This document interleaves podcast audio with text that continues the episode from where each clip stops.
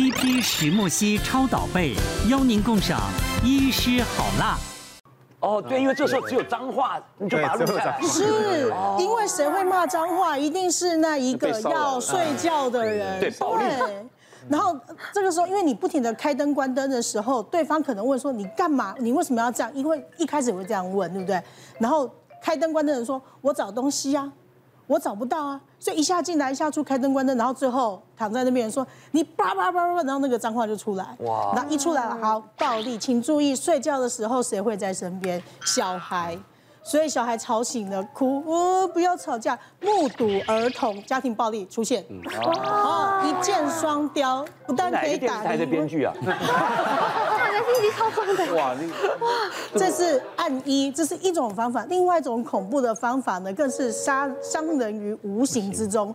比如说，我发现你会鼻子过敏，花粉症。这个时候呢，你的配偶或者是你的伴侣呢，可能就开始狂喷各种不同香水 去测试你的底线。可是你知道这是无形的，然后家里开始做一堆盆栽，哇，就是 然后养了十只猫，弄死它。那那个韩剧不是有吗？有那个水蜜桃那个寄生上洒到有是这种就很恐怖，确实是会有人真的特别去拿香水，然后到处去喷。那可能一开始的时候会觉得很奇怪，就要提醒各位，其实你跟他。太太或跟先生感情不好，但是你其实很严守自己的分际的时候，你就要小心他的异常的行为，开关灯，或者是开始使用诡异的香水或乳液，一定会激怒。最最严重就是我们遇过的状况，就是这个太太就直接在车子里面，已经进到车子里开车的时候，突然间拿着一个香水，噗噗噗噗，像防疫酒精一样这样喷。啊，好对，然后开车那个马上就发作了嘛，一发作之后就会说他要先出去一下，进来你骂人说你。叭叭叭叭叭叭，开始骂。好，行车记录器会录影录音，然后太太这时候可能就哭了。我这新买的那个去百货公司新买这个东西，你现在就给我拿人家骂我，你是不是觉得我浪费？这时候先生一定会说，你明明就知道我有这个鼻子过敏，你还去买这个东西，要开始吵吵吵。请注意，爸爸妈妈都在车上的时候，谁也会在车上。小孩，对小孩，那妈妈开始哭了，目睹儿童又出现了。嗯，啊，所以保护令就这样子一而再再而三不停的申请，就是说法官都是他激怒我的。好，请注意。他激怒你，你要发现，你要离开现场。任何起冲突的时候的状况，先离开现场，继续保留在现场，就是继续录影录音，只是让对方收证而已。请注意，哪怕是离婚之后夫妻，假设约定共同监护的情况之下，有一方可能要去抢对方的亲权的时候，监护权的时候，也会用很多各种不同的招数，包含像刚刚这样，一定要制造一个小孩子在场看到爸妈吵架的证明，而第一个骂人的人就输了。我觉得问题在于说。法官因为是扁平的去看这件事，他比较难去看前因后果。那我之前遇过一个案件是说，哎，是那时候通奸罪还没废除，嗯，所以呢，老婆抓到老公出轨，然后就同时告了老公跟小三通奸罪，也同时告了老公离婚啊。那呢，他在谈调解的过程中，他就跟我说，哎，老公改了耶，怎么改？他从以前都不回家哦，变成天天回家，然后呢，又多着多那个多少的这个殷勤。然后对老婆多热情，煮饭家事全包，他觉得心里好像渐渐原谅他。那他说，那现在我愿意原谅我老公。那现在这样好了，如果老公你愿意出来帮我举证那个小三的话，那没关系，我对你撤告。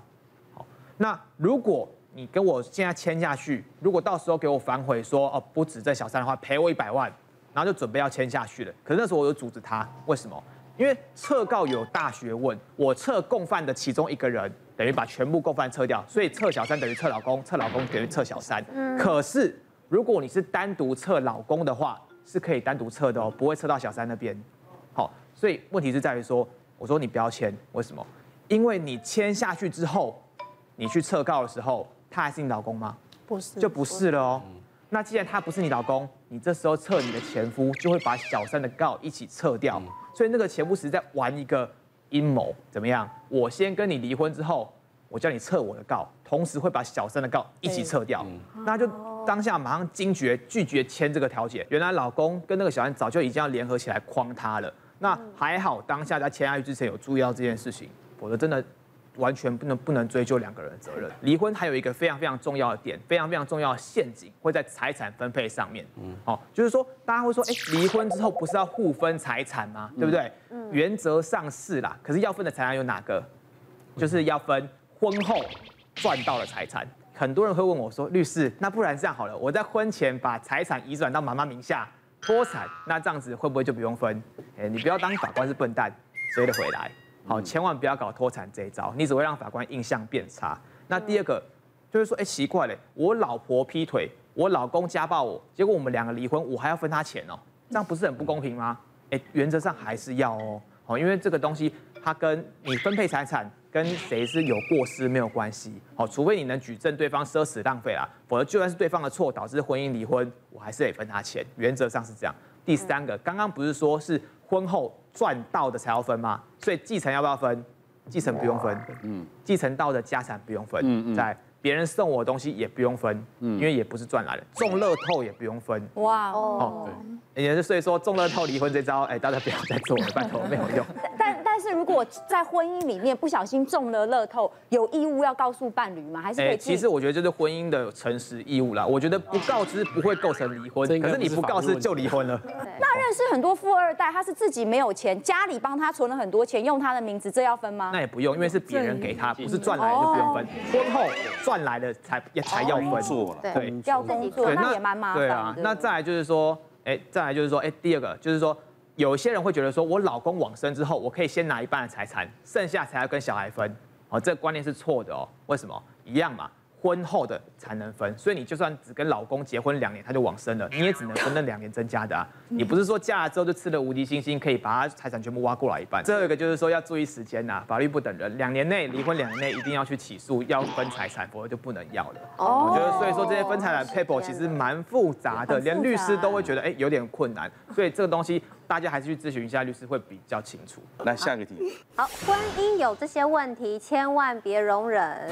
其实另外一个我觉得比较常碰到的问题就是家暴的问题。嗯嗯。哦，那其实家暴哦，其实我们曾经处理到一个我觉得非常悲哀的一个案子哦，就是妈妈其实长期长期受到爸爸的殴打家暴，然后她一直隐忍，哦，那一一直也一直跟妈爸爸说哦，跟那个先生说他想要离婚，可是先生一直不愿意。好，甚至先生会去塑造说，对外塑造说，啊，我就是一个好男人的形象。好，他会在社群媒体上就硬拉着他太太，好拍一些很甜蜜的照片。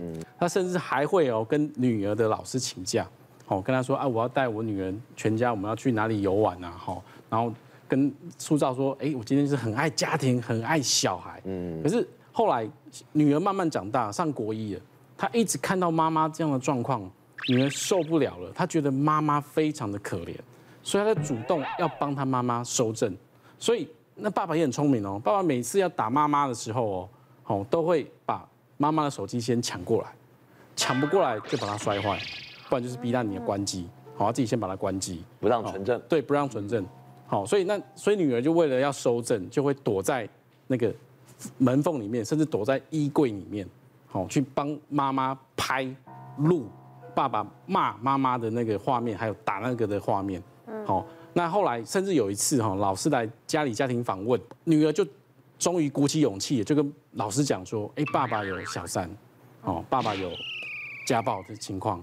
那爸爸一听到，哇，那个那个脸就拉不下来，就一巴掌就就甩他女儿了，好，所以嗯，老师就看到这样的状况，就马上通报社会局，好，所以这件事情才这样变康。那甚至女儿她后来就自己打电话到事务所来找我们律师，那我们律师就联络妈妈嘛，那约到她事务所。那妈妈一看到她女儿，因为女儿有先把那些她的照片啊、她的影片先给我们看。那妈妈一看到那个那个影片，她当场就泪崩，嗯，都崩溃。因为第一个是她看到自己被打，第二个是她不敢想象她女儿躲在衣柜里面帮她拍，嗯，哦，躲在窗户外面帮她拍，所以她就一直哭，一直哭，一直哭。好，那后来我们就帮他收集完这些证据，好，我们就跟法院起诉离婚，终于脱离了这个爸爸的魔爪。其实家暴这种案件有某时有时候某程度就跟性侵一样，为什么？因为它是一个隐秘性的，哦，就在家里面都不会有人看到啊。隐秘性的暴力。对，隐秘性的暴力都不会有人看到，所以像梁律师他也提过哈，你要收集家暴的话，你可以有一个 app，有没有？它是家暴的 app，就是你开着，它会侦测说如果你有声音，它就会开始录音。所以因为有时候你被打，所以来不及，你来不及录音啊。对啊，对，你会来不及。所以就是家暴案件最困难的哦，就是收证的问题。对，好，所以如果你有伤，你一定要去验伤。好，因为有时候你可能是新伤，有时是旧伤，那先生会会会去。胡乱编说啊，是他自己前阵骑车跌倒，跌倒擦伤，好，不是不是新不是新的造成的伤。好，第二个你的录音一定要，这个一定要有啦。嗯，好啊，人证当然就是你有人证来佐证说小朋友，但是小朋友会有时候会偏袒，或是说其实法官也不太愿意让小朋友出来作证。你看你把小孩子放在一个法庭上面，要他讲爸爸的不是，或是讲爸很残忍，真的很。可是家里没有别人啊。对，所以就变成邻居啦。如果你的邻居，我讲，我看这脚本说收证多难，你不能因为打了一次，第二次为了收拾才让他打，对对，不会嘛？对啊，你一定是爱他、原谅他，结果第二次又被打，继续打。因为第一次打的时候，你也不会预料到要录什么，因为是突然的。所以他现在有个 app 啊，你总不会说，我现在准备牺牲，我来收正他。不可能嘛？对，所以收正真的很很重要，婚姻搜证难。如果你真的一开始发生了这样状况。这个手机拿，你可以这样子做，就是你可以拿着你的手机对着他说，你如果觉得你现在这样做是合法的话，你就做。我现在就是正要对你收证，因为不要再被打第二次了。不是啊，像梁医师刚刚讲，他就把你手机弄出来，隐藏式的。录音笔就藏在你的内衣里面嘛。其实它不不会预警你眼睛里面有摄影机，这里有摄影机。对对，那所以我们会跟妈妈说，有建议这样。还有一种就是刚刚跟尤律师分享这个软体，因为有一些是性暴力。晚上孩子在睡觉的时候，先生突然过来说：“来，裤子脱下来给我嗯一下。”很多这种性暴力你就只能接受，你去跟法官说，你夫妻之间是强奸吗？嗯。所以这时候呢，有睡眠监控软体也有强奸这件事情，对不对？对。但是你举证很难，因为强奸这个东西太……对啊，所以有睡眠监控软体，睡眠监控软体按下去之后呢，他们都是 App 的开发者啊，就会开始录音，但是不会无时无刻的录音。嗯，所以当你其实他是要监控你打呼、说梦话，还有摩托车可能徐路经过的这样声音。可是当你说不要不要，我真的不要，你不要这样子，好。抓到至少性暴力，保护令就把他告下去。家暴是绝对不能容忍的。嗯，对。你知道我这个最近在网上看一个很多离谱的，这个南京有个富二代啊，他在夜店认识他的未来的老婆，他一见钟情就喜欢她。嗯。最后呢，交往的就就要结婚嘛。他可是他每次在结婚前刚订婚就打他一次的，鼻梁也打断了。啊。他还是回去啊。突然有一天就看他抱着他的老婆，满身都血了。已经断气了，救护车来，警方把他弄。他说：“我我其实很冲动啊，拿刀子捅他。就是说，暴力是绝对不能允许一次两次。那个女的爱他，还把名字，比如说陈为民，他刻了陈为民上去。不是，我在举例，我知道，我知道，刻了，以示忠心啊。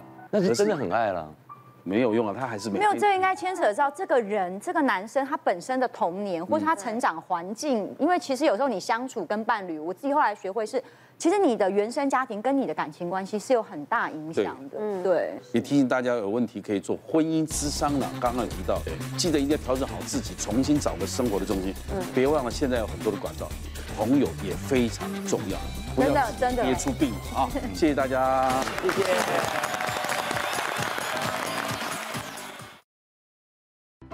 谢谢大家对好辣医师们的支持，记得订阅医师好辣 YouTube 频道，还有按下铃铛收看最优质的内容哦。